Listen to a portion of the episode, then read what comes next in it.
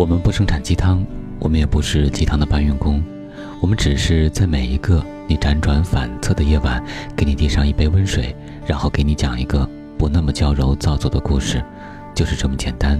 这里是听男朋友说晚安，我是你的枕边男友文超。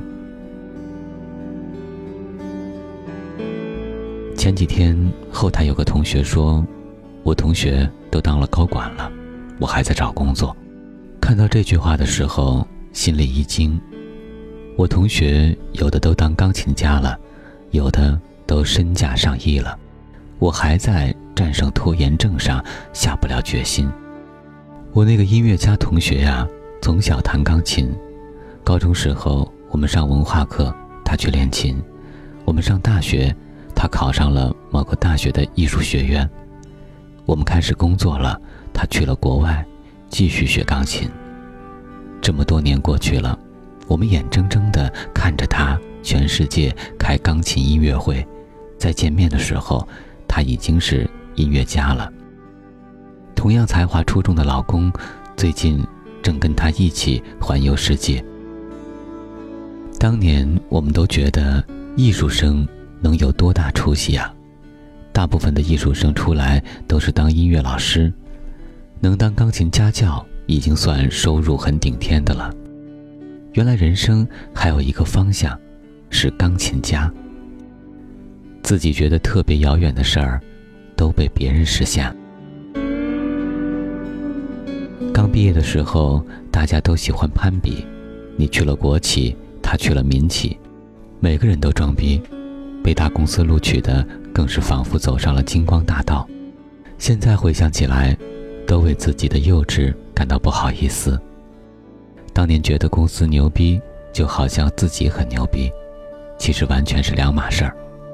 过不了多久，一入职忙得昏天暗地的时候，才明白，自己只不过是这金光闪耀的大公司光芒里的一只萤火虫，微弱的光亮，没有自己，也可以。毕业那年。人人都讲究职业规划，但其实只是想规划求职这一件事。很多人想着三年后就申请 MBA 出国读书，但三年后还能单纯的努力工作不抱怨的都少之又少。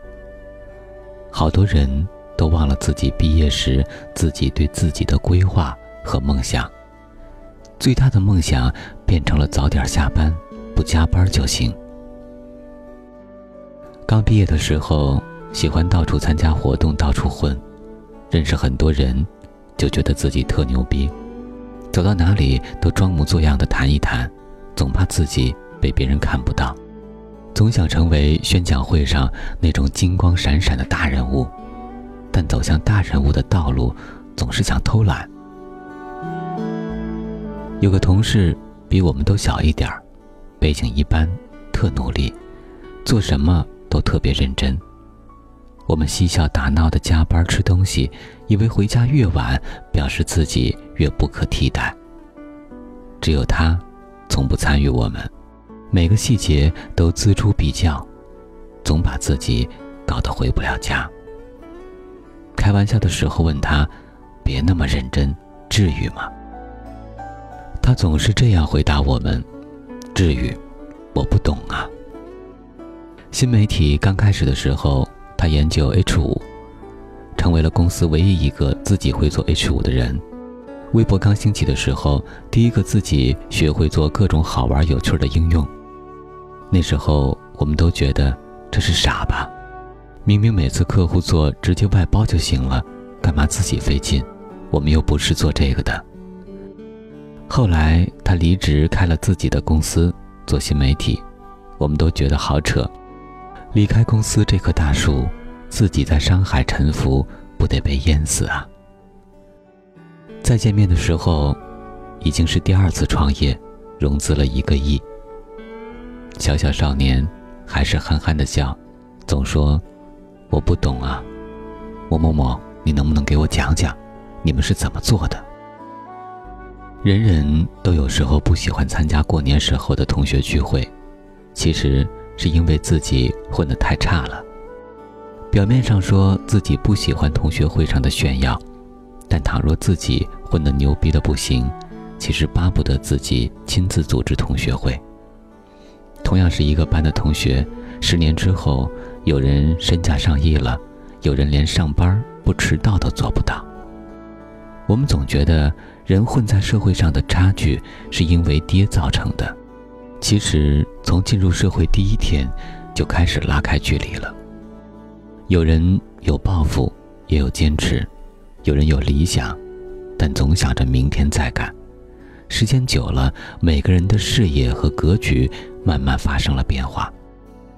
视野这东西很神奇，越撑越大，跟欲望一样。但如果不搭理，也会越缩越小，小到眼睛里只有连个沙子都容不下。提到当年的同桌，现在飞黄腾达，心里只有一句：切，当年数学都及格不了，他能当总裁，我才不信。人们都喜欢用静止的眼光看别人，其实静止不动的是你自己。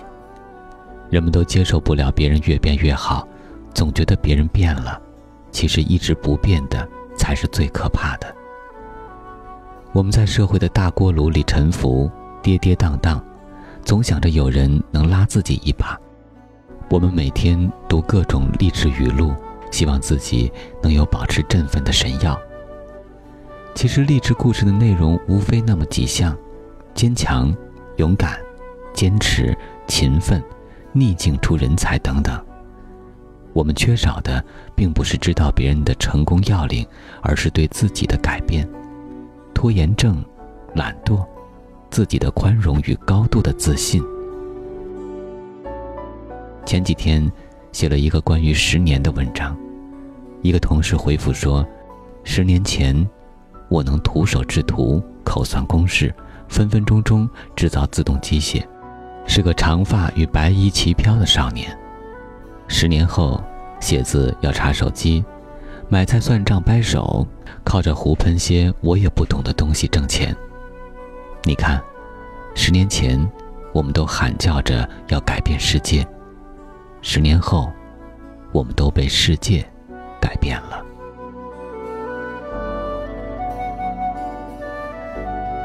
今天的晚安故事来自于微信公众号“一只特立独行的猫”。我是今晚的主播文超，我们在此月色浓妆伴你入眠，晚安，宝贝。